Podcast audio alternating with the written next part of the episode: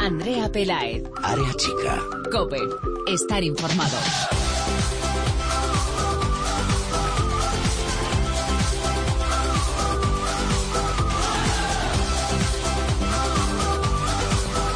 ¿Qué tal? Muy buenas, bienvenidos una semana más al espacio en cope.es para todo el fútbol femenino. Bienvenidos a Área Chica.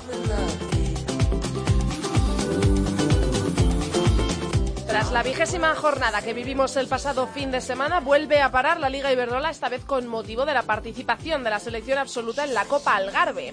Es la primera participación de España en este torneo que se celebra del 1 al 8 de marzo. La selección se concentró en Las Rozas ayer día 27 y hoy martes día 28 ya ha viajado a Portugal. Mañana, 1 de marzo, nos enfrentaremos a las 4 menos cuarto del mediodía a Japón en Parchal. El día 3, a las 7 y media de la tarde, en Algarve nos mediremos a Noruega. Y el día 6, en Villarreal Santo Antonio, jugaremos ante Islandia, también a las 4 menos cuarto.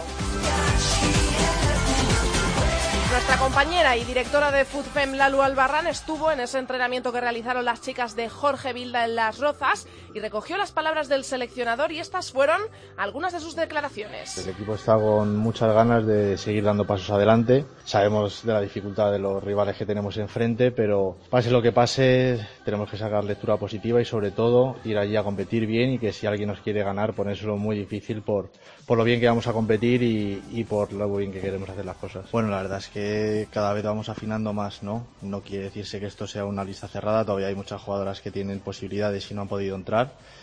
Y bueno, lo único que al final hay que elegir 23. En este momento determinado hemos pensado que estas eran las que se merecían venir, pero sabemos que nos movemos en un ramillete de unas 30-35 jugadoras que de aquí a cuatro meses, que es la lista final, pues pueden entrar. Espero que mentalmente estén preparadas para lo que viene, saben que se van a enfrentar a uno de los mejores equipos del mundo y estar a la altura. Yo la verdad es que tengo bastante confianza en el equipo. El equipo cada vez que nos hemos concentrado ha ido creciendo, cada vez estamos más unidos, lo que buscamos es que cojan esos automatismos que tienen en sus clubes, que aquí en la selección con el poquito tiempo que tenemos para entrenar es difícil, pero lo estamos, yo creo lo estamos consiguiendo. Así que creo, pienso y estoy convencido que vamos a plantarle cara a, Japón.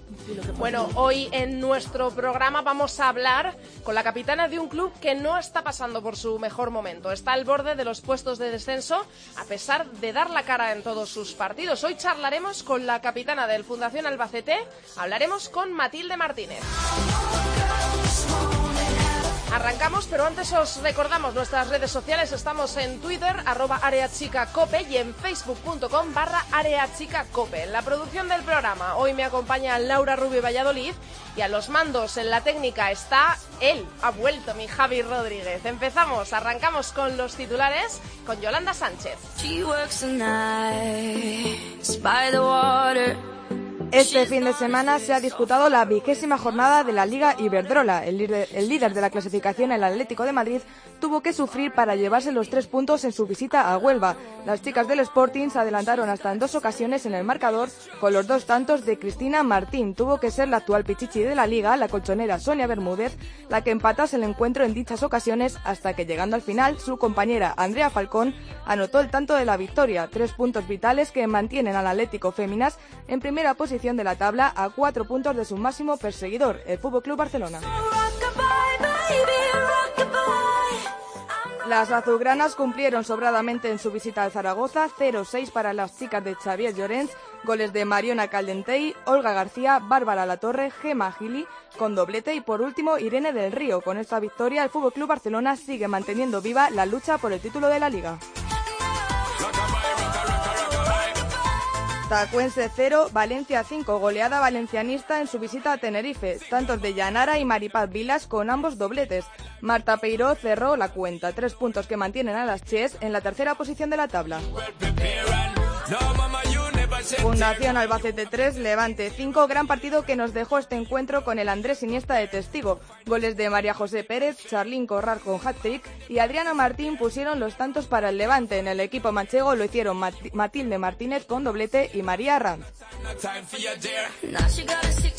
Athletic Club 2, Santa Teresa 1. Las actuales campeonas de liga sumaron su cuarta victoria consecutiva a su historial. Las pacenses comenzaron adelantándose con gol de tía.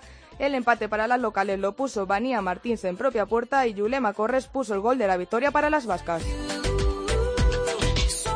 Español 1, Granadilla Gatesa 1. Las chicas del Español no levantan cabeza y se mantienen una jornada más en puestos de descenso. Tablas en un partido que pusieron los goles Luana Lima para las catalanas y Silvia Doblado el conjunto canario. Rayo Vallecano 1, Real Sociedad 0. El partido de la polémica. El único gol del partido lo firmó Natalia Pablos. Tres puntos que podrían perder las de Vallecas a causa de los cinco cambios, uno más de los permitidos que hicieron durante el partido. Betis 1, Oyarzun 0. Los tres puntos se quedaron en Sevilla. El gol de la victoria lo puso Rosita. Con esta derrota, el Oyarzun tantea los puestos de descenso. Este viernes se cierra el mercado de fichajes de la primera y segunda división femenina en nuestro país. La última jugadora en llegar a la Liga Iberdrola ha sido la jugadora finlandesa Tia, que se estrenó con tanto personal pero derrota su estrenado equipo, el Santa Teresa. Y por último, hasta un total de cinco jugadoras españolas han entrado en la lista de 55 futbolistas como candidatas al once ideal del 2016 para la FIFA. Irene Paredes, Ibero Boquete del PSG y tres de Fútbol Club Barcelona, Marta Torrejón, Jenny Hermoso y Alesia Putellas. El premio se entregará el próximo 8 de marzo, Día Internacional de la Mujer. Vamos ya a charlar con nuestra invitada de hoy.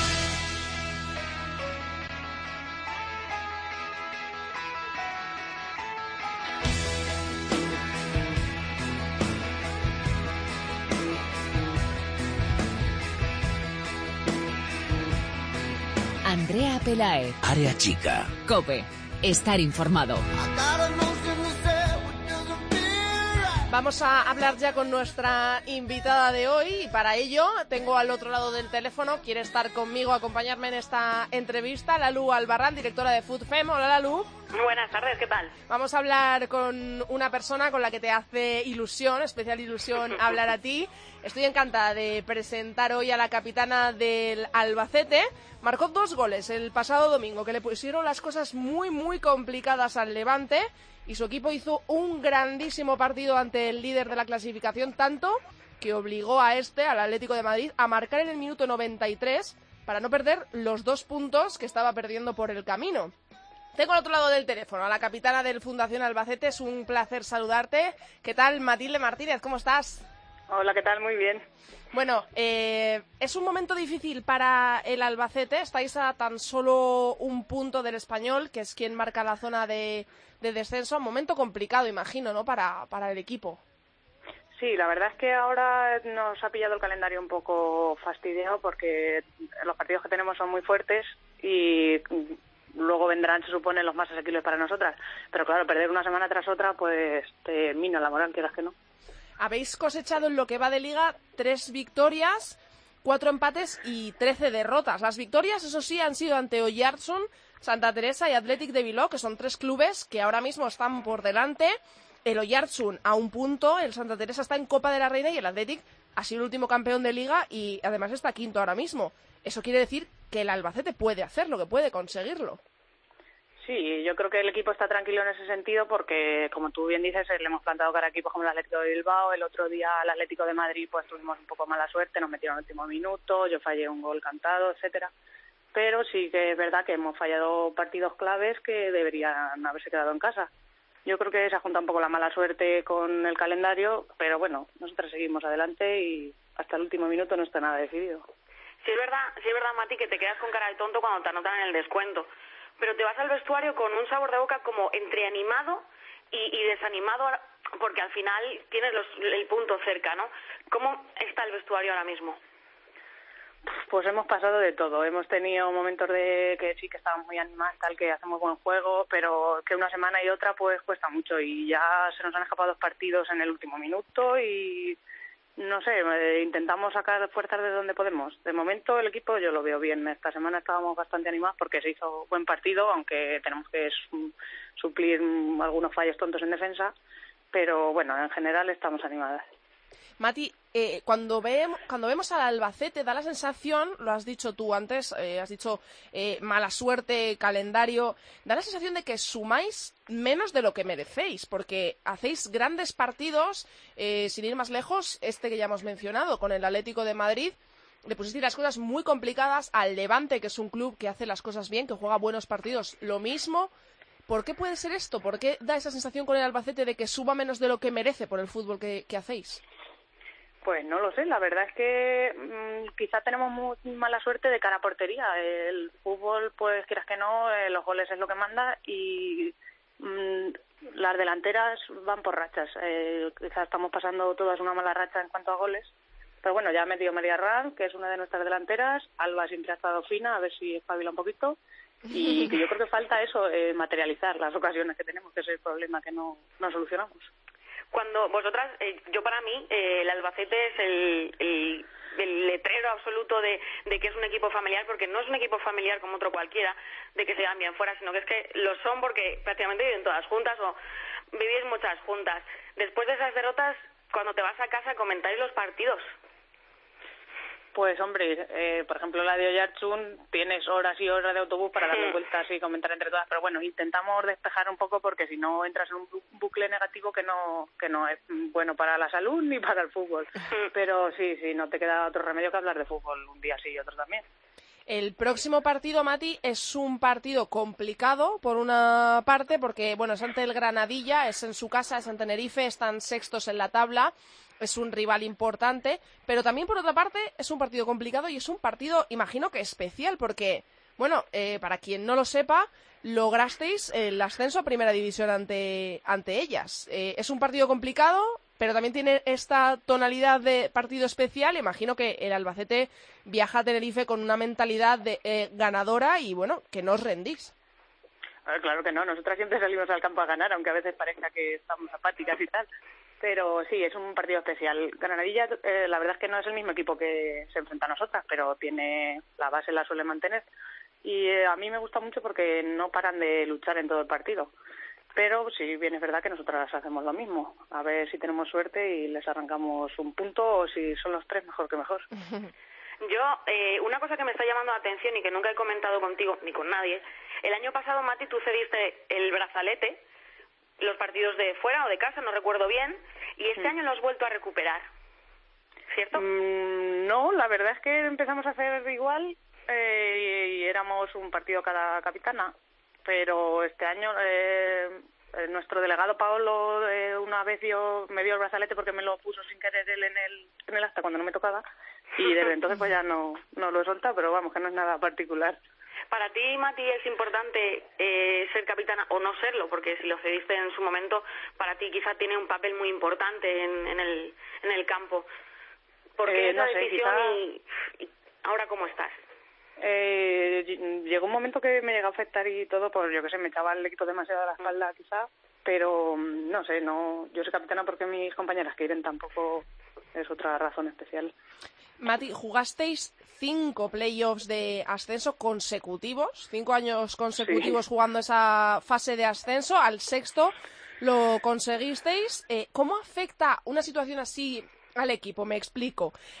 ¿Anima por una parte el hecho de estar siempre ahí, de ser eh, bueno pues el mejor club eh, en tu grupo de segunda división? ¿Anima o por otra parte desanima rozarlo y nunca durante cinco años llegar a lograrlo? ¿Qué, pesa más?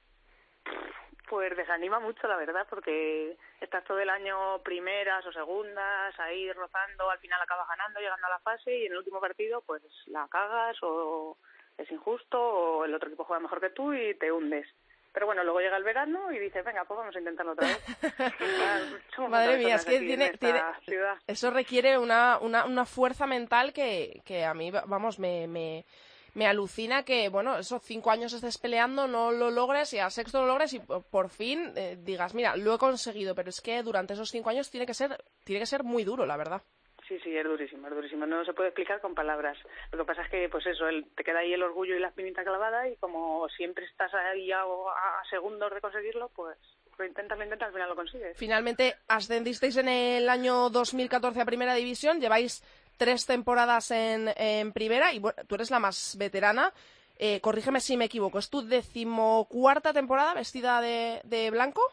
Sí, 14 años llevo aquí ya. Sí. 14 años. Nada, ¿eh? Madre mía, ahí es nada. Bueno, lo has vivido todo en este, en este club, es el club de tu vida, has vivido pues eh, fases de ascenso, como ya hemos mencionado, muchos goles, muchas lágrimas, alegría, tristeza, de todo.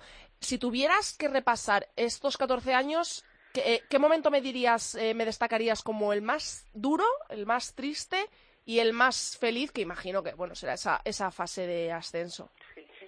Pues el más duro, aparte de las, eh, las cinco fases perdidas, eh, pues cuando detectaron un cáncer a una compañera, que pues éramos todas, tendríamos 18, 20 años, y eso quieras que no te afecta y te hace ver la vida de otra manera. Quizá, quizá le quitaba un poco de importancia al fútbol y te das cuenta de que tienes que hacer cosas en la vida. Y lo pasamos fatal todas. Y el más bonito, pues eso, cuando el árbitro pitó el final y dije, ya, ya, ya se ha acabado, te quitas un peso de encima, no sabías si reír, si llorar, si solo, solo gritábamos, gritábamos y, y nadie sabía lo que estábamos diciendo. El final feliz, Mati, también del de Vane, ¿no? Que superó Bueno, claro. perfectamente... Eso, por supuesto. Y, y Mati, el, el, para mí, eh, otra de las cosas importantes del club es el papel que, que ejerce una entrenadora que yo creo que es la más cercana a su plantilla, que es la que tenéis vosotros, que es Mila. ¿Tú crees que si Mila fuera más lejana a vosotras o mm, plantara una, una barrera entre ella y las jugadoras como otros entrenadores, crees que cambiaría todo el Albacete? ¿Crees que es importante esa labor de madre que hace Mila? Mm, Yo creo que sí, yo creo que tanto Mila como Matías antes pues eran muy cercanos a nosotras y eso hace pues que te ofrezca lo que te ofrezca, no te quieras ir de aquí. Yo creo que si no estuviese pues quizá no existiría el Albacete, nos habríamos desperdigado todas. El club tampoco tenía mucho mm, pues mucho apoyo económico hacia nosotras porque tampoco tienen ellos las cosas muy bien y yo creo que hubiese desaparecido. si no Tú dices, ella. dices, claro, precisamente eso, que mm, tú te hubieras ido del Albacete en algún momento, porque ofertas yo sé que has tenido. ¿Te has arrepentido alguna vez de, de seguir siempre en el Fundación? Mm, Pues eh, te mentiría si dijese que no he pensado en irme ni, ninguna vez, pero siempre pues, pues ¿por qué no? Porque ¿qué me van a ofrecer para que no tenga aquí? El dinero, pues si tampoco me van a ofrecer millones, ¿no? De momento el fútbol femenino no, no ha cambiado en ese sentido, así que yo qué sé, no hay que arrepentirse de lo que sea. Y como momento divertido, Mati, eh, yo recuerdo el calendario para el que os desnudasteis con una labor solidaria. ¿Volverías a repetirlo? Sí, la verdad es que nos reímos mucho, ese estuvo bien. Pero sí, eh, la verdad es que risas hay muchas y todos los cumpleaños nos intentamos juntar, eh, lo organizamos de forma temática y tal, la verdad es que nos reímos mucho. Sí, A mí me han contado que os gusta disfrazaros. Sí, es que somos muy tontas, nos encanta. En estas, en estas cosas que cuentas, eh, Mati, se ve algo muy importante para mí en, en bueno, en todos los deportes de, de equipo y, y muy especialmente en el fútbol. La Lu me ha hecho especial hincapié cuando, cuando bueno, en, en el grupo que tenemos de área chica decidimos que queríamos entrevistarte a ti. La Lu hizo hincapié porque, porque habláramos con alguien de, de Alba- Albacete porque me decía que sois una familia. Que, que en- se cumple esa máxima en muchos equipos, pero como que en el Albacete, en el Fundación Albacete, lo tenéis eh, especialmente, ¿no? Cuidado ese aspecto, que, sois como una familia, que, que todas os lleváis especialmente bien, que el trato fuera de los terrenos de juego es eh, exactamente igual. Eh, ¿Esto lo destacarías tú como una de las virtudes de, de tu equipo? Pues sí, yo creo que, vamos a ver, eh, todas jugamos a fútbol, todas lo hacemos en este caso, este año ya por dinero, cobramos un poquito y tal, pero quieras que no, pues son tus compañeras, las estás viendo todos los días y a alguna le pasa algo, eso se nota y tienes que cuidarla, porque en el campo, pues vale, puedes discutir, de poder decirle cualquier cosa, pero fuera es, tienes que convivir todos los días y si no cuidas ese aspecto, pues es imposible, no, hay 20 personas, imposible que te lleves bien con todo el mundo si no ponemos todos de nuestra parte. Y pues por eso intentamos eso, celebrar los cumpleaños, que todo el mundo esté a gusto, eh, no sé, ser un poco una familia. Yo creo que es importante, eh, tanto en las victorias como en las derrotas, se consiguen más victorias si te llevas todos bien que, que si no, porque no somos superestrellas, Sí, que digamos. es. ¿Y vuestra dietista María Arranz cómo se porta últimamente? Bueno, la tenemos un poco cansada porque es que se mete mucha caña en el gimnasio, ella trabaja en un gimnasio y llega todos los días reventada. Estamos con ella por eso. Pero bueno, se porta bien, se porta bien. eh, Mati, para cerrar esta entrevista yo quería hacerte una última pregunta. Eh, si no me equivoco, vas a cumplir 20, en abril 29 Sí. 29 años. Ya ¿Cuánto? duelen, duelen. ¿Qué va? Por favor, por favor. ¿Cuánto carrete le queda a Mati? Pues no lo sé, es que la verdad es que este año me encuentro muy bien físicamente. Yo creo que es el mejor que he estado en, en cinco o seis por lo menos. Así que lo que aguanta el cuerpo, yo creo que otros tres o cuatro aguanta. Pues nos alegra muchísimo cerrar esa entrevista escuchando esa frase que te queda, que este año te encuentras muy bien y bueno, esperemos sobre todo que eh, al Albacete le vayan las cosas como merecéis y que bueno, podáis mejorar un poco en la tabla para salir de, de ese puesto de peligro y sobre todo que sigáis disfrutando del fútbol como lo hacéis, que sigáis siendo una familia que es eh, muy importante y que nos sigáis haciendo disfrutar con vuestros partidazos. Pues muy bien, muchas gracias. Ojalá y lleves razón. Gracias, Mati. Un besazo enorme de parte de Lalu, de mi parte y de todos los que hacemos Área Chica. Otro para vosotras. Besazo, Adiós, chao. Bueno, Lalu, te escucho ahora en el tiempo de tertulia, ¿vale? Quédate por aquí. Venga, que tengo muchas balas. Un besito. Un besito. Ahora te escucho.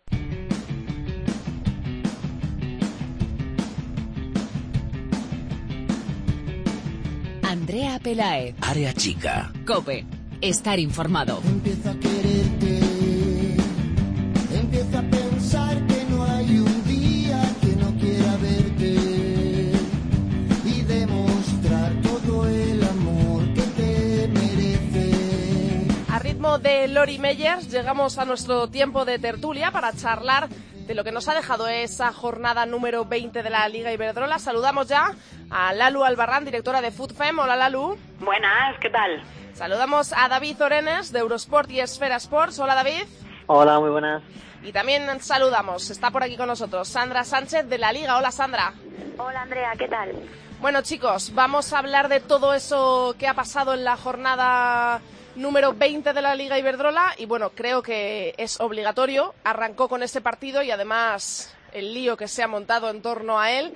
Obligatorio empezar hablando de lo que ocurrió en ese Rayo 1, Real Sociedad 0. Eh, cinco cambios realizó el Rayo Vallecano, uno más de los cambios permitidos. No sé qué pensáis, eh, dos días después de que esto ocurriese, si seguís alucinando, si lo entendéis, si no, cómo creéis que se va a mm, terminar esta historia, cómo creéis que va a ser el desenlace, qué va a ocurrir, si va a tener esa sanción el Rayo finalmente. Contadme un poco. Bueno, pues yo creo que yo estuve allí presente eh, y la verdad es que fue un partido raro, ¿no? Un, un horario raro, es un sábado por la mañana.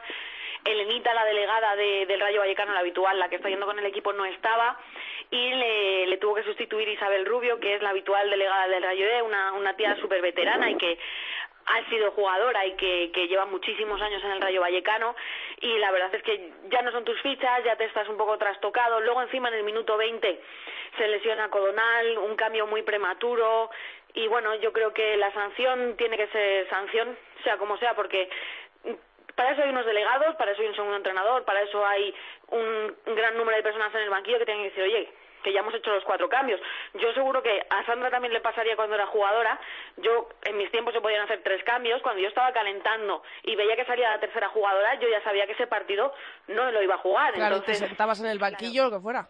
hombre, Es lo que comenta Lalu, que además es eso, que ya no solo es un error, lógicamente el cuerpo técnico, que es el que más pendiente de eso, tiene que estar, pero ya también de la quinta jugadora que entra, que tienen que decir, oye, que es que ya hemos Claro, hecho los cuatro cambios, claro. que voy a entrar yo. Y también yo pienso que es lo que comenta Lalu, que el cambio tan prematuro, la lesión de Codonal, como que les despistó un poco, era un cambio que no se esperaban, entonces quizá por buscar alguna alguna disculpa o alguna justificación, pero es cierto que con tantas personas, ya no solo en el banquillo, sino fuera, delegado, eh, cuerpo técnico, etcétera, que se les escape algo así, pues sí que es algo algo cuanto menos grave.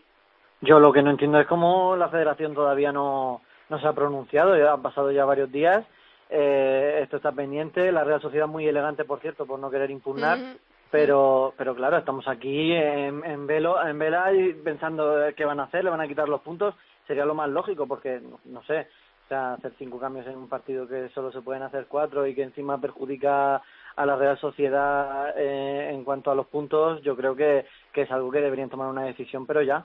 Joder, que además, encima el, el partido iba 1-0, ¿no? Metes ese cambio en 89 que encima es para perder tiempo. Eso es, tal cual. Claro, es que es el karma que te ha venido de vuelta. Sí que es verdad que llevan muchos días, como dice David, pero es que el comité se reúne para varias cosas más y el, creo que el día elegido para el fútbol femenino y las divisiones de fútbol femenino son los miércoles, ¿eh? Por eso igual tiene que tardar. Eso ha sido sí, 10 años llevan así. O sea, que podremos, podemos eh, esperar que quizá mañana se pronuncie la, la federación, la LU. Normalmente se pronuncian vía fax. Todos los miércoles mandan un fax a todos los clubs. Ahora no sé si por email, es que a lo mejor soy un poco antigua ya. Se- por fax decían, decían todas las sanciones que tenían las jugadoras. De hecho, hasta que una jugadora no recibía ese fax o el club recibía esa notificación vía fax, la jugadora no se daba ni se da por sancionada. Así es que podía pasar que un miércoles no se reuniera el comité y podía pasar una semana eh, mm, sin sanción esa jugadora aunque tuviera una roja. Eso ha podido pasar y ha pasado más de una vez, ¿eh? Esto te iba a decir que en FoodFem, de hecho, lo, lo habéis publicado eh, esta semana, que esto no es la primera vez que le ocurre al Rayo Vallecano. No, además se da la cosa curiosa de que la directora deportiva del Torrejón, que tenía que haber avisado al Rayo Vallecano por aquellos entonces, era la actu- es la actual de- directora deportiva del Rayo Vallecano ahora, que es Laura Torbisco. Pero bueno, también os digo una cosa, lo- todos fallamos, tenemos errores humanos, Sí, por supuesto. pero eso no quiere decir que tengan que salir in- in- impunes. O sea, es un fallo, es un, un error grave según el reglamento y hay que, hay que ver lo que pasa. Y, y una duda, en, en el acta eh, pusieron algo sobre los cinco cambios, es que no, no, no se ha podido ver el acta por ninguna parte. Los actas realmente, claro, en nuestra liga no son públicos, Claro. en otras ligas sí que lo son. son públicos. Claro, pero sí que yo, como estaba allí, sí que aproveché para meter oreja y la verdad es que lo que me comentara, lo comentó, me comentó la propia consejera de la Real Sociedad, Ne- Necane Soria, que estaba por allí, es que ellos lo único que tienen que hacer es firmar una disconformidad con aquel acta y es la forma en la que eso, mm, pues luego ya me dijeron que lo transmitirían a la- al servicio jurídico del club y a partir de ahí ya no sé nada más, pero que bueno que hubo, había y hubo una notificación de que mm, había algo mal en el acta, sí que se hizo.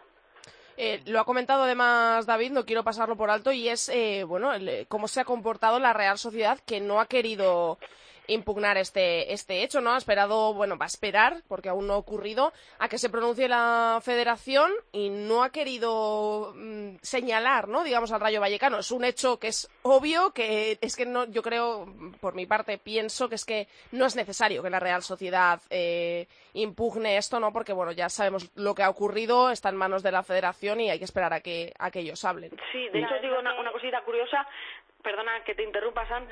Eh, no, no hay cajetilla para el quinto cambio y el árbitro se quedó como un poco loco, por lo visto. es, es lógico, es que además Sí, a nosotros nos pasó en, en la aplicación de la liga, claro, entraron cinco cambios y la gente nos escribía y nos mencionaba en plan, ah, habéis metido cinco cambios, qué error de la liga, no sé qué, nosotros que no, que no, que el error no ha sido Que no nuestro, es es que han nuestro. entrado cinco cambios de verdad y claro, estábamos todos como diciendo, Marina, estás me refiero a estos niveles que no deja de ser primera división, que Claro, son chicas que se están jugando mucho y ya no solo las chicas, sino también el club y es lo que dice Lalu también, a ver, que no hay que buscar culpables porque un error, pues a ver, lo puede tener cualquiera, nos puede pasar a cualquiera, pero sí que es Mm. un cúmulo de muchos errores que nadie se, se haya dado cuenta de, de algo así, jugándose también lo que se está jugando el Rayo, que es Eso la Copa es, de la eso Reina. es. Es que ahora mismo el Rayo está Real. séptimo con 28 puntos, eh, dos más que el Santa Teresa, que cierra sus puestos de Copa de la Reina, y con tres puntos menos, que sería la sanción, tendría 25, estaría fuera, y lo peor es que estaría tan solo un puntito por encima del Sporting de Huelva, que es un club muy fuerte, que juega muy bien sus partidos y, y que suele sumar. Y está complicado, es que el Rayo Vallecano, que llevaba ahora mismo una dinámica muy positiva, pues llega esto que te resta puntos sin eh, ni siquiera tiene que ver con el juego, es algo institucional Claro. y, hombre, es algo que, que, que sabe bastante mal. Y lo que decía Lalu también, la situación de, de, de la Real, que está un décima con 20 puntos, pues, eh, hombre, pues esto le viene eh, como Porque anillo al el dedo. partido, se lo, el partido se lo han ganado, claro, la Real Sociedad, en todo Eh, caso.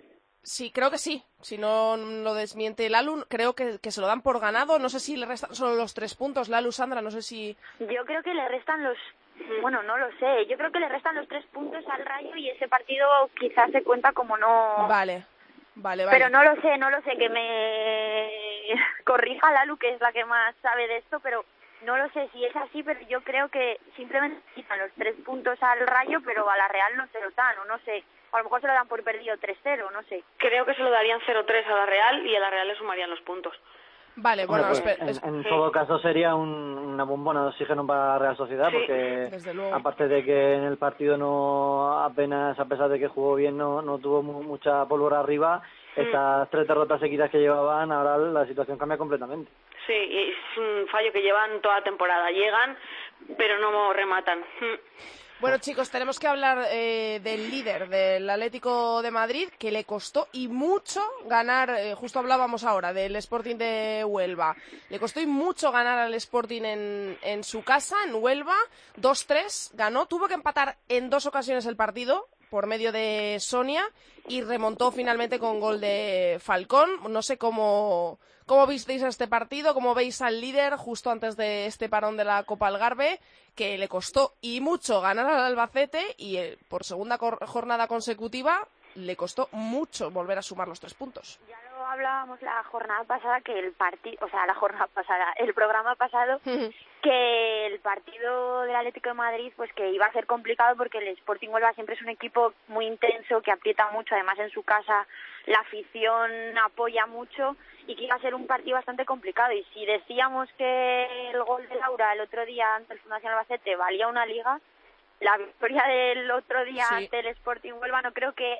vaya a haber muchos equipos que se vayan a llevar los tres puntos de allí de la orden y además eh, es eso, es que el Atlético de Madrid ya no solo es que gane con superioridad, sino que también gana los partidos que son complicados y lo que hablábamos siempre, que tienen a una Sonia Bermúdez que el otro día marcó dos goles, Increíble, que volvió a tirar del carro, que está en, en su segunda juventud, como hemos dicho Sí. muchas veces. Sí, sí, lo, lo- lo dijiste tú así y es que no- creo que no hay mejor forma de, de definirlo, la verdad. Yo es que creo que este, este Atlético de Madrid, como demostró también contra el Albacete, da la sensación de que, de que es capaz de ganar el partido cuando quiera y, y porque si te fijas va, va perdiendo 2-1 y en, y en apenas 5 minutos marca los dos goles sí. eh, en una reacción impresionante. Yo creo que no hay, no hay equipo en, en la Liga Iberdrola que tenga esa capacidad mental de reacción, de, de, de saber que, que tiene el partido perdido y, y remontarlo en, en apenas minutos o, o marcar en el último minuto como, como vimos la jornada pasada. A mí me, me comentaba ayer pues, que me lo encontré en Las Rozas, en la concentración de la selección, a Pedro San Pedro, que además aprovecho para saludarle porque es una- un oyente nuestro y Le me lo ha dicho a la cara. Le mandamos somos- un besazo, un besazo a Pedro. Eso es, un abrazo para Pedro. Me comentaba ayer que lo que habían ganado era básicamente el saber sufrir y que les quedan 10 finales y son muy conscientes de que es posible que todos los partidos que queden hasta final de temporada puedan ser así, porque son los primeros, o sea, lo digo yo, son los primeros y todo el mundo quiere rascar algo. Entonces, un empate para cualquiera que juegue contra ellos es bueno. Jugar contra todos los equipos que se te van a encerrar es muy complicado, ¿eh? Claro, y como futbolista siempre te motiva mucho más jugar contra el líder, lo que dice Lalo, en plan, a ver si damos la sorpresa, a ver si las hacemos sufrir y demás, entonces eso, todos los equipos que vayan a jugar contra el Atleti, como en su día pasaba con el Barça, bueno, y sigue pasando, van a estar, van a tener ese plus de, Sí, de motivación. Extra, extra motivado. Yo creo que es que eh, en estas cosas se define y se diferencia el, el líder y, y- y, mm, próximo campeón de una liga. Es eh, ganar los partidos que, que no los tienes de frente, que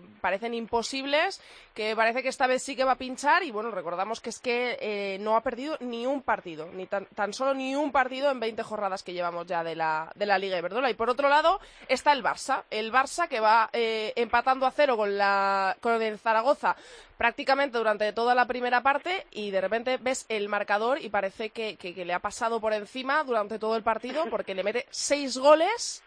eh, algo eh, increíble, ¿no? le, cos- le cuesta mucho abrir el marcador y de repente le marca seis goles a- al Zaragoza que bueno que ha sufrido bastantes goleadas en lo que va de Es verdad temporada. lo que, lo que tú dices, Andrea, que hasta, eh, no sé si fue el, El minuto 41, 42 sí. o 41, sí, Sí. más o menos, el Barça no abrió el marcador, pero sí que es cierto que durante los primeros 10 minutos, sobre todo Alexia tuvo dos muy claras, eh, también no sé si fue Mariona que tuvo otra, Sí. y no pudieron abrir el marcador, pero es cierto que el partido en general sí que lo dominó, pero llama la atención eso, que los cinco goles, de los seis goles, los cinco goles llegasen en, la segunda parte. Además, el último, el de Irene del Río, fue un auténtico golazo, una Sí, vaselina desde la frontal, fue un auténtico golazo. Yo es que creo que, el Barça, eh, en, cuanto marca el segundo gol, ya parece que, es el, mejor equipo del mundo, porque si te fijas, eh, ya luego vienen justo todos los demás. Eh, vimos también que, que contra el Rayo los dos goles llegaron en el 88 y en el 90, contra la Real eh, otro gol en el 87. O sea, parece que en cuanto meten el, el segundo y ya se ven eh, con la victoria en el bolsillo, eh, empiezan a mostrar su mejor fútbol. Yo es que mm, a mí el Barça me encantó, o sea, hizo un partidazo, Sí. dominó totalmente y, y ese fútbol Hacía, pues le creo- faltaba gol. Sí. De- me voy a poner de, de tarea para la semana que viene hacer una estadística de quiénes son los equipos que más goles meten en los últimos cinco minutos, porque creo que el Barça ganaría a todos de goleada. Sí. Y además porque siempre saca a Bárbara la torre encima que cada Sí, vez que increíble. sale, Cada vez que marca. sale, sí. Entonces seguro que esa estadística que buscas, Lalu, seguro que la gana el Barça. Es muy probable, sí. Además, tenemos que hablar de otro tema que quería sacarlo porque lo hablamos en una tertulia aquí y, quería volver a sacarlo porque me- me- esta jornada, sobre todo, se ha, salido mucho a, a la luz. Jugadoras extranjeras. Charlín Corral, un hat-trick ante el Albacete y Luana de Lima, que acaba de llegar al español, marcó gol en el primer minuto, el único gol del español que sirvió para el empate que ha cosechado en esta jornada. Hablamos de que, qué aportaban las jugadoras extranjeras, qué no aportaban. Eh, vosotros eh, dijisteis que si llegaban para aportar lo que aporta Charlín a la liga, que es muchísimo, porque es una goleadora, una jugadoraza, son bienvenidas, pero que a veces no son tan necesarias. Justo hablábamos de Luana. Llega Luana, creo que lleva marcando en tres partidos consecutivos con el español. Eh, ¿Qué, qué, qué- qué pensáis de las jugadoras extranjeras ahora, después de que hayan llegado nuevas y Luana, por ejemplo, esté dando tanto la cara en el español? Yo es que creo que, que si se ficha, si los clubes fichan a conciencia y sabiendo que, que esas jugadoras son mejores que lo que hay en España, yo creo que no, no hay ningún problema en que se fiche jugadores extranjeras, sobre todo porque enriquecen nuestra liga, porque además mejoran a las que ya hay y, y porque además eh, el- yo creo que sí, lo que sí sería un problema es que se fueran eh, las nuestras, las mejores, se fueran a, a otros países como, como fue el caso de Natalia Pablos y Corredera que ahora han vuelto y que aportan esa experiencia a, a lo que es la Liga Iberdrola, pero pero yo sí que veo muy positivo que, que lleguen jugadores como jugadoras como Halinen que, que acaba de llegar al Sánchez Teresa y ha marcado su primer gol o Luana Mm. que, que, que se está hinchando a meter goles en el sí. Yo estoy de acuerdo contigo, David, en lo que has dicho estoy totalmente de acuerdo, pero también pienso que últimamente, al igual que ha ocurrido, ocurre en el fútbol masculino, como que hay la tendencia de que lo de fuera, ya simplemente por el hecho de ser extranjera, Es como que que- va a ser Sí. mejor Mm. que alguna futbolista, no sé si de la cantera o de equipos de nacional o bueno, de donde sea, pero jugadora nacional. Y a- justo el lunes, creo que publicaba ayer, eh, David Menayo publicaba una entrevista con un miembro de Santa Teresa en la que decía justo eso, que decía que a lo mejor con tanto fichaje extranjero lo que estaban haciendo muchos clubes es frenar la progresión de, Claro, el de la crecimiento, cantera sí. y su motivación de las chicas, yo me imagino, por ejemplo, un B eh, de cualquier equipo, no quiero dar nombre de ningún equipo, pero un filial de cualquier equipo que diga, jolín, yo estoy trabajando, yo llevo aquí tiempo tal, para que luego fichen a una jugadora extranjera que simplemente por el hecho, muchas veces eso, pensamos que por el hecho de ser extranjeras como que van a aportar más o no sé, como más exótico o más llamativo. Sí, ¿Y no, hay yo- un límite de extranjeras? Una pregunta, ¿eh? ¿hay un límite de, de extranjeras en, en cada equipo? o- Es justo lo que iba a decir jugar? ahora. Claro. Sí, al considerarse categoría realmente amateur, no lo tenemos. claro. Ah, Ese vale, es- claro. para mí, para mí es el problema. Sí, bueno, si vienen más mm, chicas como Halinen o, o, como Charlene o yo encantadísima, o sea, de hecho disfruto mucho y, y me encanta ir a ver al Barça cuando viene aquí a Madrid o verlo por la tele y ver a Andresa Alves. Pues, ¿qué quieres que te diga? Para mí es una gozada. Lo único que Sí, es lo que es dice verdad. David, que ojalá nuestras jugadoras no opten por irse fuera, para que nuestra liga siga siendo competitiva y se siga retroalimentando esa llegada de extranjeras con, con las que se van. O Nayeli Rangel también en el, en el Sporting, que ha venido a última hora y a mí es una jugadora que me encanta. Entonces, ojalá vinieran más así y, y podamos seguir disfrutando de la liga. Y bueno, chicos, para cerrar la tertulia, mañana debuta España en la Copa Algarve ante Japón. Es quizá de los tres rivales que conocemos el más fuerte. Eh, un pronóstico, ¿qué esperáis de ese primer choque en la Copa Algarve, del estreno de España en la Copa Algarve? Mm, No quiero tampoco que os mojéis con un resultado si no, si no queréis. Simplemente, eh, ¿qué esperáis? Eh, si una victoria, esperáis más un empate o qué, os gustaría ver de la selección española en, en el inicio de la Copa Algarve. Yo creo que la mejor señal sería competir, por lo menos eh, mostrar ese ritmo de competición que podemos dar la cara ante selecciones como como Japón y yo creo que más allá del resultado, que lógicamente es muy importante, pero yo creo que la mejor señal sería acabar el partido y decir, jolín, eh, le podemos plantar cara a una selección como Japón, hemos estado todo el partido enganchadas, eh, el ritmo de competición, hemos adquirido ritmo de competición que quizá en partidos como estos sí que nos falta y yo creo que eso sería más allá de resultados la mejor la mejor señal y el, y el mejor resultado posible. Yo sí, yo, yo creo que es clave que, que España compita, que se enfrenta a un rival como Japón, que, que es de los mejores de la Copa Algarve, que, que está varios puestos por encima en el ranking FIFA y, y que si, si se consigue lo, lo que sí hacen las, las categorías inferiores de la selección española, que sí que compiten con- contra eh, selecciones como Japón o Corea, yo creo que, que es la clave y, y lo que se espera de, de España, independientemente de, de si pierde, empata o gana. Pa- Para mí hay una cosa que me gusta un montón porque llevamos eh, desde el Mundial eh, dos años ya compitiendo prácticamente constantemente contra rivales europeos. Lo decía Jorge ayer en Las Rozas, los rivales nórdicos que son un, de un fútbol fuerte, el alemán que tiene esa fortaleza también, pero es que el fútbol asiático, y es la suerte que vamos a tener de ver mañana, eh, es un fútbol rápido, mucho más dinámico, que se jartan a correr, es mucho menos del codazo, ¿no? Entonces me gustaría ver a España competir contra un equipo que, que juega de memoria y a ver cómo lo hacemos. Para mí sería positivo probar la, que pruebe la defensa de tres y que por fin encaje esas tres centrales con esas dos laterales carrileras y, y ojalá pues se saque un resultado positivo, aunque para mí los resultados ahora mismo son lo de menos. Pues ojalá veamos a una selección competir ante una de las mejores selecciones del panorama internacional actual y ya lo charlaremos y hablaremos largo y tendido de ello aquí la semana que viene en Área Chica. Gracias, chicos. Gracias, Andrea. Gracias a ti. Besazo. Besazos. Pelaez. Área chica. Cope. Estar informado.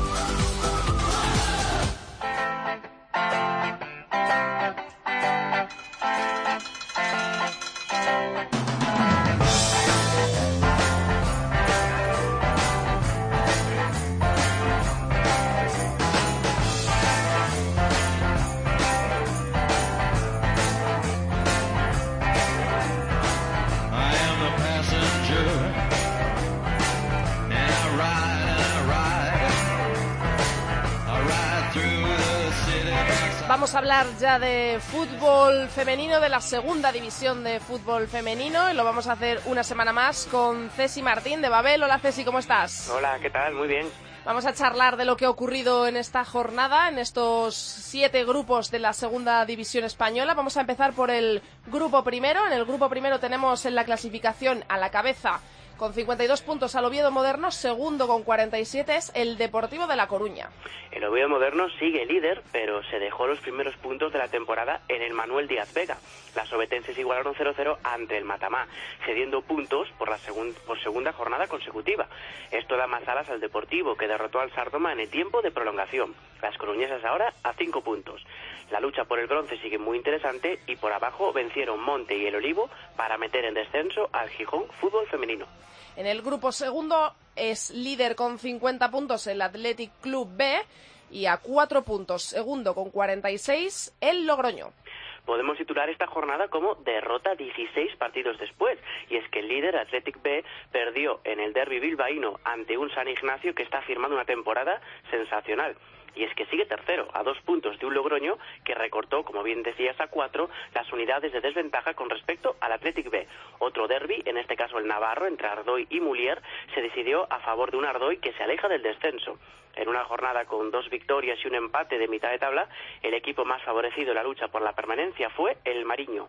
Vamos con el grupo tercero, el grupo catalán, a la cabeza con 47 puntos el Barcelona B. A tan solo un puntito está más apretado este grupo con 46 puntos el Seguit. El Barcelona B alcanza el liderato. Un solitario tanto de Laura Martínez sirvió para uparse al primer puesto, en detrimento del Seagüí, que perdió curiosamente frente al Español B, que sigue en alza. Pese al tropiezo, las de Badalona pueden seguir tranquilas, ya que el Europa continúa dejándose puntos. En la zona baja, el Pallellá dio la sorpresa frente a la EM y se coloca seis puntos por encima del descenso. En el grupo cuarto tenemos en primera posición al Sevilla con 58 puntos. A 6 puntos tiene al segundo clasificado con 52 el Granada. Pues aquí más de lo mismo. El Sevilla mantiene su excepcional temporada, undécima victoria seguida, y tanto Granada como Málaga acechan muy en la distancia. Los tres volvieron a ganar. La lucha más emocionante está en la cuarta plaza, que esta jornada volvió a recuperar el Extremadura tras la igualada de la Solana.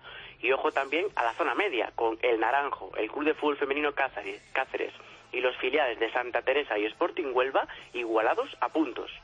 En el grupo quinto, esta semana tuvimos mucha expectación porque se produjo un duelo directo, el duelo de la cabeza de este grupo madrileño. Con 55 puntos abrió brecha el líder, el Madrid Club de Fútbol Femenino.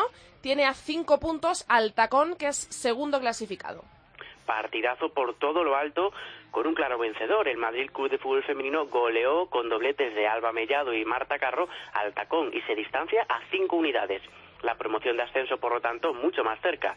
Incluso ahora el tacón tiene más cerca al Atlético B, tercero, que ya acecha el subcampeonato a tan solo dos puntos. Por abajo, tan solo no puntuaron los cuatro últimos clasificados, entre ellos Torrelodones, Guadamur y Zamora Amigos del Duero, ante rivales directos como Olímpico de Madrid, Rayo Vallecano B y Vallecas, respectivamente. Vamos con esa primera sección, ese primer sector del grupo sexto de las Islas Canarias. Eh, está líder con 63 puntos el Femarguín y con 60 es segundo Juan Grande. Esta zona la podemos titular ayuda mutua y es que el Femarguín siguió lo suyo, es decir, ganando, para derrotar a la Garita, principal perseguidor del segundo clasificado, un Juan Grande ahora mucho más instalado en esa posición. Nueve puntos separan ahora a Juan Grande y la Garita en esa lucha particular por el playoff canario. Seguimos con la segunda mitad del grupo sexto en las Islas Canarias con 51 puntos. Es líder San Juan Tenerife Norte, 49 tiene, dos menos el Granadilla Tenerife B. Cambio de líder. El filial del Granadilla pereció en feudo del Tarza, que es tercero, y se dio de nuevo esa primera posición al San Juan Tenerife Norte. Además, el Tarza se acerca a cuatro unidades del filial del Granadilla. Otro resultado destacable fue el reparto de puntos entre Tacuense B y Atlético Unión de Wimar. Cerramos con el grupo séptimo, último grupo de la segunda división. 44 puntos tiene el líder, que es el Levante Unión Deportiva B. Cuatro menos tiene el segundo clasificado, Aldaya. El Levante B que sigue con su eufórica racha, que asciende ya a 13 encuentros seguidos invicto. Sin embargo, la gran noticia de la jornada fue la derrota del Aldaya, que ya siente aliento del Sporting Plaza de Argel en la lucha por la promoción de ascenso. Otras noticias, pues que el Villarreal pinchó, que el Murcia al fin sabe lo que es ganar en 2017 y que el Zaragoza Club de Fútbol Femenino B se alzó con su segunda victoria de la temporada. Esta ha sido toda la actualidad de la segunda división. Gracias, Ceci. Te escucho por aquí la semana que viene. Eso es.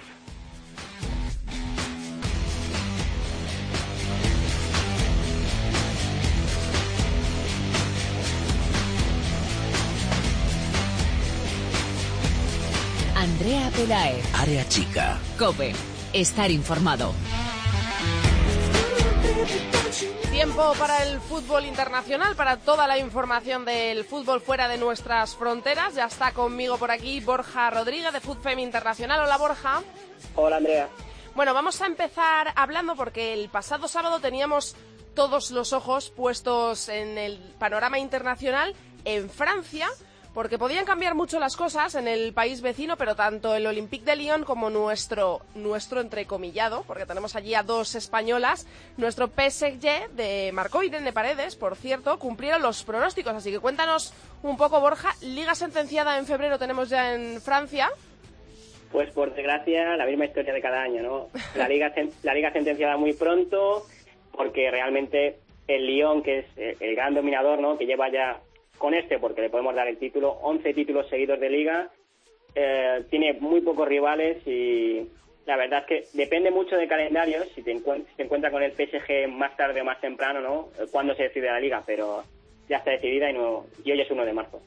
Mañana, perdón. Pues sí, sí, mañana es 1 de marzo y ya tenemos allí la liga decidida. La verdad es que dista mucho de la liga española como la tenemos actualmente. Nos vamos también a hacer una visita a los Países Bajos. ¿Cómo están por allí? ¿Cómo le ha ido el fin de semana a nuestras españolas? Pues a Eli Sarasola y Willy Romero, ¿no? como dice Lalu, las Sara, Sara Willy, ¿no? Pues, pues nada, empataron 1-1 contra el Telstar, ¿no? Hacía mucho tiempo que no, que no empataban un partido. Y bueno, siguen sin perder, van a llegar líderes al- a los playoffs y a ver si acaban con el reinado de, del Twente, que no, que cuatro, lleva cuatro años seguidos ganando el título, incluso cuando se llamaba la Benelux, aquella que jugaban pues tanto los Países Baj- Bajos como Bélgica. La semana pasada nos empezaste a hablar, Borja, de la Bundesliga alemana, la competición que me han dicho, me ha contado un pajarillo, por la cual sientes devoción, te gusta bastante. En Un concreto, en concreto te centraste en el Wolfsburgo, el subcampeón de Europa, que parece haber dado con la clave y bueno, ese 1-8 en Leverkusen es el resultado más llamativo del fin de semana. Así que a ver qué nos cuentas esta semana de la competición alemana.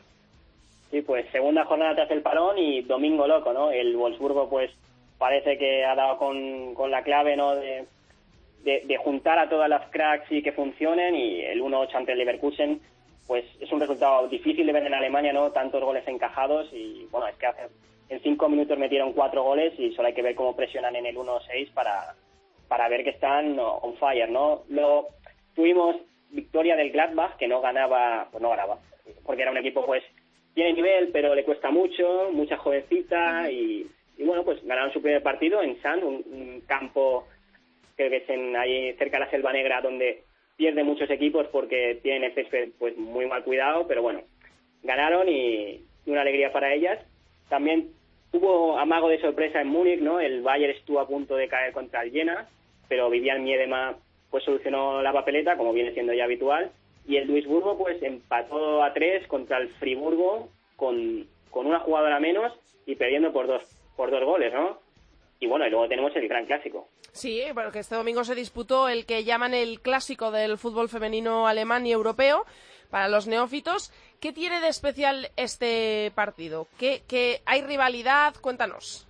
Bueno, es, es el partido que llaman en Alemania de- del Clásica, ¿no? Es el clásico de los, de los grandes históricos de Alemania, ¿no? El Frankfurt y, y el Turbine, pues que en un momento dado dominaron pues Europa y dominaron Alemania, ¿no? Del, del 2000 del 2000-2001 al a 2011-2012, cuando ya el Wolfsburgo empezó a dominar un poquito, pues repartieron seis títulos cada uno de liga y la verdad es que la rivalidad pues es, es muy arraigada, ¿no? Mm, hay que recordar, ¿no? Lo de la República Democrática Alemana, ¿no? Potsdam, el Turbine Potsdam pues representaba un poco los valores de esa República Democrática Alemana y el Frankfurt lo contrario, ¿no? Así que es verdad que pasa el tiempo, pero hay la vieja guardia, ¿no? Ben Schroeder, quédate con ese nombre porque luego te voy a hacer una pregunta.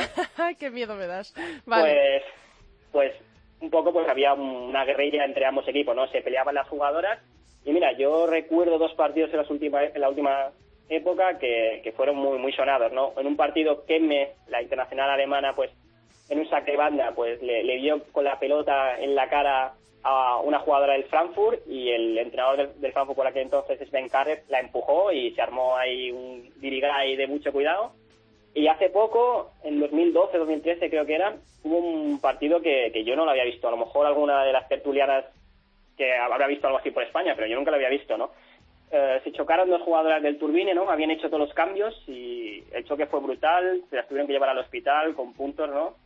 Y el partido se paró como 10 minutos y pare- parecía que como el Turbine había hecho todos los cambios, el Frankfurt no iba a atacar y al final una jugadora que como es Bayramais, que hoy se ha retirado, que había sido jugadora del Turbine, pues metió un gol del 2-1 y se armó ahí una muy grande porque los aficionados del Turbine fueron al, al bus de- del Frankfurt, a la salida de los vestuarios, a increparlas y yo nunca había visto nada igual en el fútbol femenino. Borja, la semana pasada, bueno, hace unas semanas, perdón, hablamos ya de la Copa Algarve, nos hablaste de la She Cup. eh, bueno, lo iremos hablando también porque se van a celebrar ahora. No vamos a entrar hoy mucho en materia, pero de lo que sí queríamos hablar, aunque sé que no eres muy fan de estos premios y, y de estas distinciones, es de las 55 nominadas al segundo 11 del año de FIFPro. Entre ellas hay cinco jugadoras, cinco jugadoras del Barça, Andresa Alves, Alexia Putellas, Jenny Hermoso, Marta Torrejón y Lynn Roddick, pero sobre todo hay cinco españolas. Tenemos a esas tres jugadoras del Barça, españolas, Alexia, Jenny y Marta, y también están las dos jugadoras eh, de nuestro país en el PSG, Irene Paredes y Vero Boquete. Te- eh, ¿Alguna ausencia? ¿Echas de menos a alguien? Eh, ¿Te sorprende que alguna de las jugadoras esté dentro? Opina. Bueno, no, no tengo muchas ganas de meterme en jardines de difusa salida ni vegetación, así que, bueno, sí que me sorprende que falten algunas jugadoras que han destacado y como pueden ser pues Alisa Naer o Sara Dabridge, Me- Estina Blackstenius, que aquel gol que le metió a Estados Unidos pues dio la vuelta al mundo, o jugadoras, bueno, la misma Sonia Bermúdez, me, me parece un poco fuerte que no esté, o Sí. Peña Hood, Line Midtjylland son jugadoras que han hecho muy buena temporada, que en sus países las han reconocido, pero bueno, aquí hay jugadoras pues que yo no sé muy bien qué hacen, pues por ejemplo Ania Mitag del Wolfsburgo, que salió por la puerta atrás del Paris Saint Germain y no está jugando en el Wolfsburgo, Rapino que se pasó media temporada lesionada, Bachmann que ha sido un desastre en el Wolfsburgo, pero bueno, esto como siempre, ¿no? Gustos Claro, hay colores es. y las votaciones algunas veces se hacen un poco raras. ¿Te atreverías tú, personalmente, en tu, con tu opinión personal, a hacernos un 11 del año 2016? O bueno, al menos eh, decirnos cuáles crees eh, que han sido las mejores jugadoras de- del año pasado. 11-11 no me salen, pero si quieres 15-16 sí que me pueden salir. Yo creo que la mejor portera del año 2016 ha sido Lindahl, la, sueca del Chelsea, aunque creo que Nair y Schultz, la alemana y la americana, pues también podrían estar ahí. Yo creo que en centrales, pues Renard, Irene Paredes y Kumagai han sido las mejores. Y de laterales, pues yo me quedaría pues con Lucy Bronze o Joanna Anderson o Keme. Y en el centro del campo, pues yo creo que aquí sí que está muy claro. Beringer, Abilí y Mick ya han sido las mejores. Y en ataque, pues cuatro H's y Marta. O sea, Hit, Hood, Hegerberg, Harder y Marta. ¿Cuánto sabes? Es- me, alucina escucharte hablar de, de fútbol internacional, porque yo he de decirlo que conozco eh, más bien poquito y cada vez que hablo contigo en esta sección aprendo muchísimo. ¿eh? Hoy nos ha quedado más larga de lo normal, Borja, pero es que es un gustazo oírte hablar de- del fútbol internacional. No sé si me tienes preparada alguna sorpresa que no me has querido contar, pero me la has puesto en el guion y no sé qué, qué- qué tienes preparado. Sí, te tengo preparado tres preguntitas nivel medio y una que, vamos, si me la aciertas, eh, te no, ponemos a un dar, monumento. no voy a dar ni una. Venga, dispara. Bueno, vamos a ver. Eh, hablábamos del Frankfurt, ¿no? Y del Turbine, ¿no? Pues tengo dos preguntas de Frankfurt y Turbine. Madre La mía. primera trata sobre Ben Schroeder, ¿no? Que es, pues algunos no lo sabrán, es como el Ferguson, ¿no? Ha sido del fútbol femenino. La pregunta es, ¿cuántos años ha estado este hombre como entrenador del Turbine? A ver, eh... Son muchos, ¿eh? Eh, diez. No, ¿Más o menos? Venga, dímelo, va. 30 años. ¡Hala! ¿Pero cómo va a estar 30 años? Ha estado 30 años de entrenador y 45 se enrolado al club. Madre mía, estaba, estaba yo diciendo, bueno, 10 son muchísimos. Es que eso no lo vemos en, en la liga española, pero ni masculina ni femenina, ni... Eso cuesta muchísimo verlo. Madre mía, eh, se, se enrolló en el club y ya no lo dejó. madre mía. Venga, siguiente. Eh, venga, en el Frankfurt tuvimos a Vero Boquete y hubo una chica de padres españoles que se llamaba Alina Ortega Jurado, que ahora está en Penn State, pero tuvimos otra española hace unos cuantos años. ¿Qué española podría ser esta? Juega en segunda división ahora mismo aquí en España. No tengo ni idea. Estuviste, creo que la viste hace poco en una reunión o asociación de jugadoras o algo así. Ay, no tengo ni idea de esta, ¿eh? Paso palabra. Pues creo que era Laura del Río. Ah, vale. Mira, pues no lo sabía. No te acostarás sin saber una cosa más. y tercera, ¿tienes alguna pregunta más? Bueno, nos saltamos una y vamos a la, a la super pregunta. Esta, vamos, si la aciertas de verdad que No la voy a acertar. Bueno, pues mira, bueno, ahora, ahora dirás que, que te va a decir este, ¿eh? En- hace poco en Twitter era Trend Topic, ¿no? Creo que era India, Pakistán o algo así ¿no? Y se me ocurrió a mí. Pues le voy a preguntar a Andrea. A ver. A ver, hay una jugadora eh, que ha jugado el Mundial de Cricket y el Mundial de Fútbol Femenino. ¿Sabía decir el nombre? Pero no es española, ¿no? Hombre, evidentemente no es española. No tengo ni idea, no tengo ni idea, yo qué sé. Mm, Alex Morgan. Pues no, es la Matilda Elise Perry, ¿no? Matilda porque la llaman así. Es una australiana, ¿no? Que jugó el Mundial de Alemania 2011, que metió un golazo a Suecia. Y bueno, es la jugadora más joven en ganar una cup, creo que se dice, ¿no? En, en cricket, con 16 años. Mira, oye, hay, hay gente que vale pa- para un roto y para un descosido, ¿eh? Pues sí, parece ser que sí.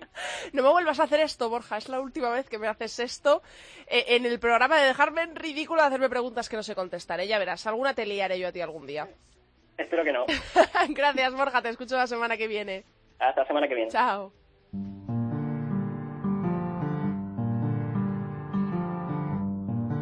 Andrea Pelae. Área chica. Cope. Estar informado. Are you shining just for me? City of stars, there's so much that I can't see.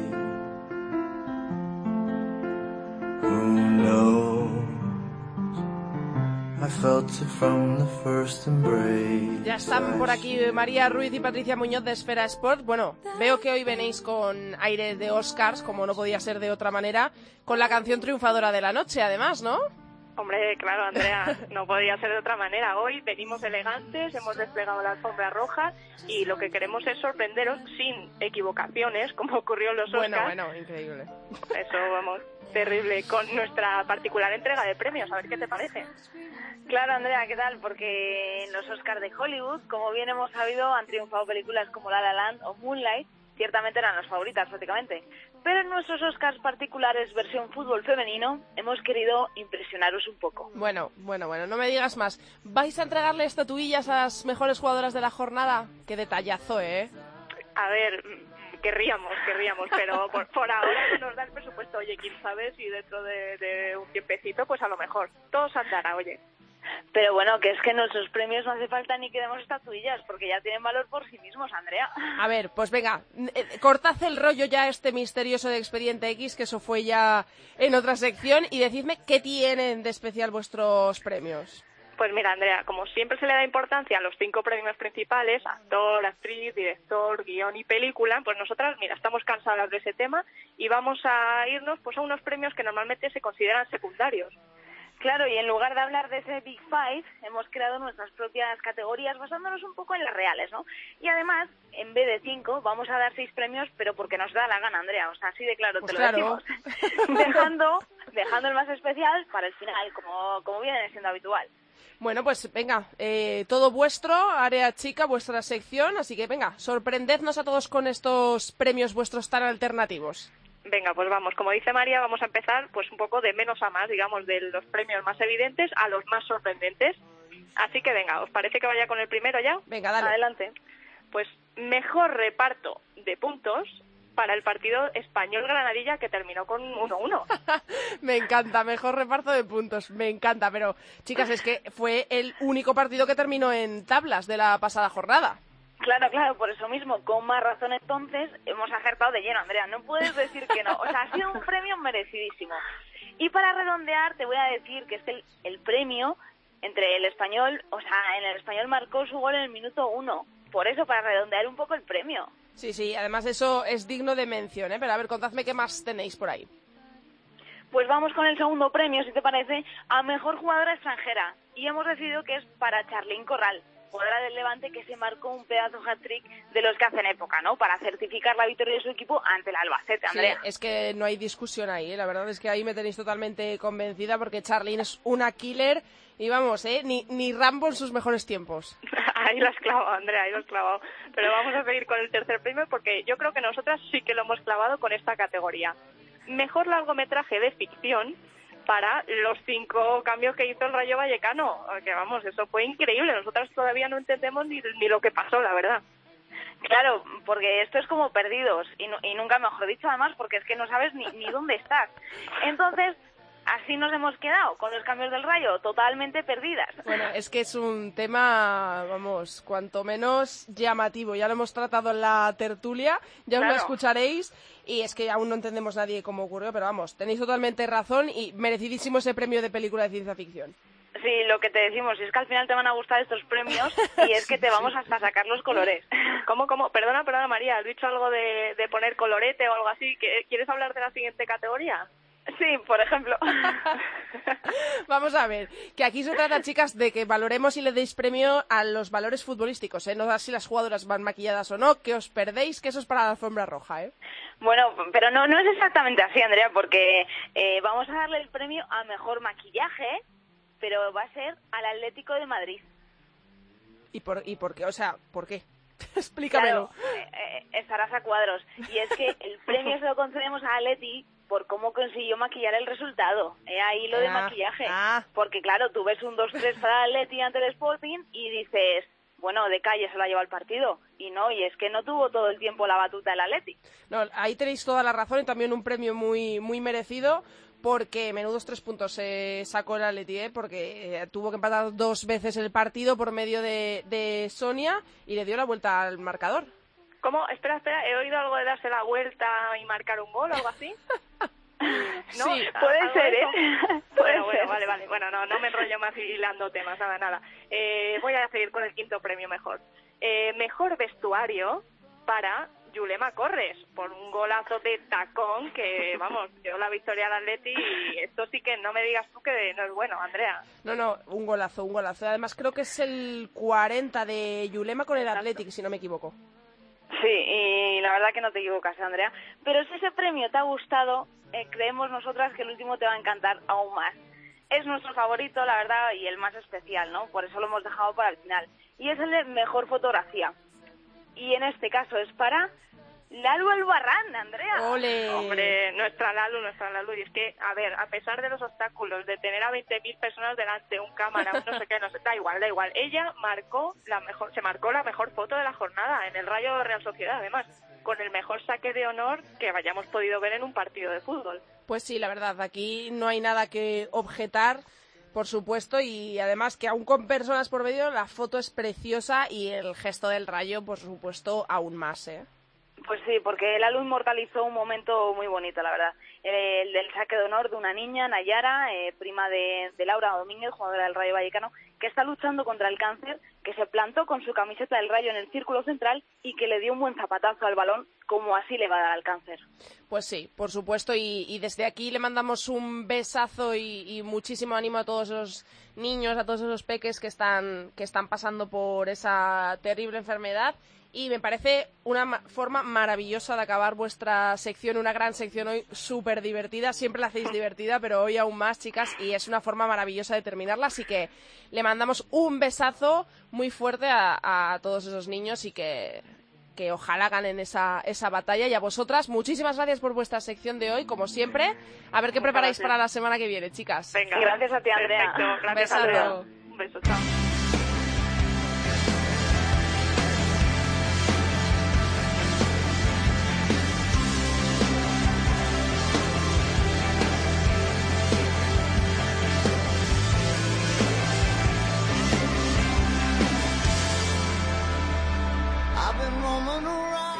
Ha llegado el octavo programa de Área Chica. Hasta aquí toda la actualidad del fútbol femenino. Os recordamos, estamos en Twitter, arroba Área Chica Cope y en facebook.com barra Área Chica Cope. Ya sabéis, os lo hemos contado. La Liga Iberdrola vuelve el próximo fin de semana, el fin de semana de 11 y 12 de marzo.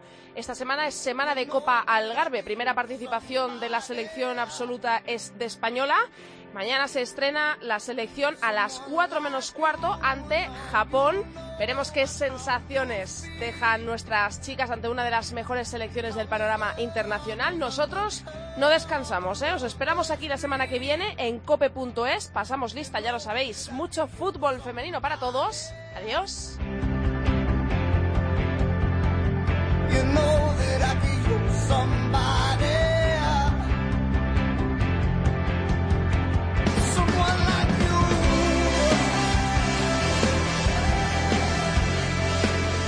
Andrea Pelaez. Área chica. Cope. Estar informado.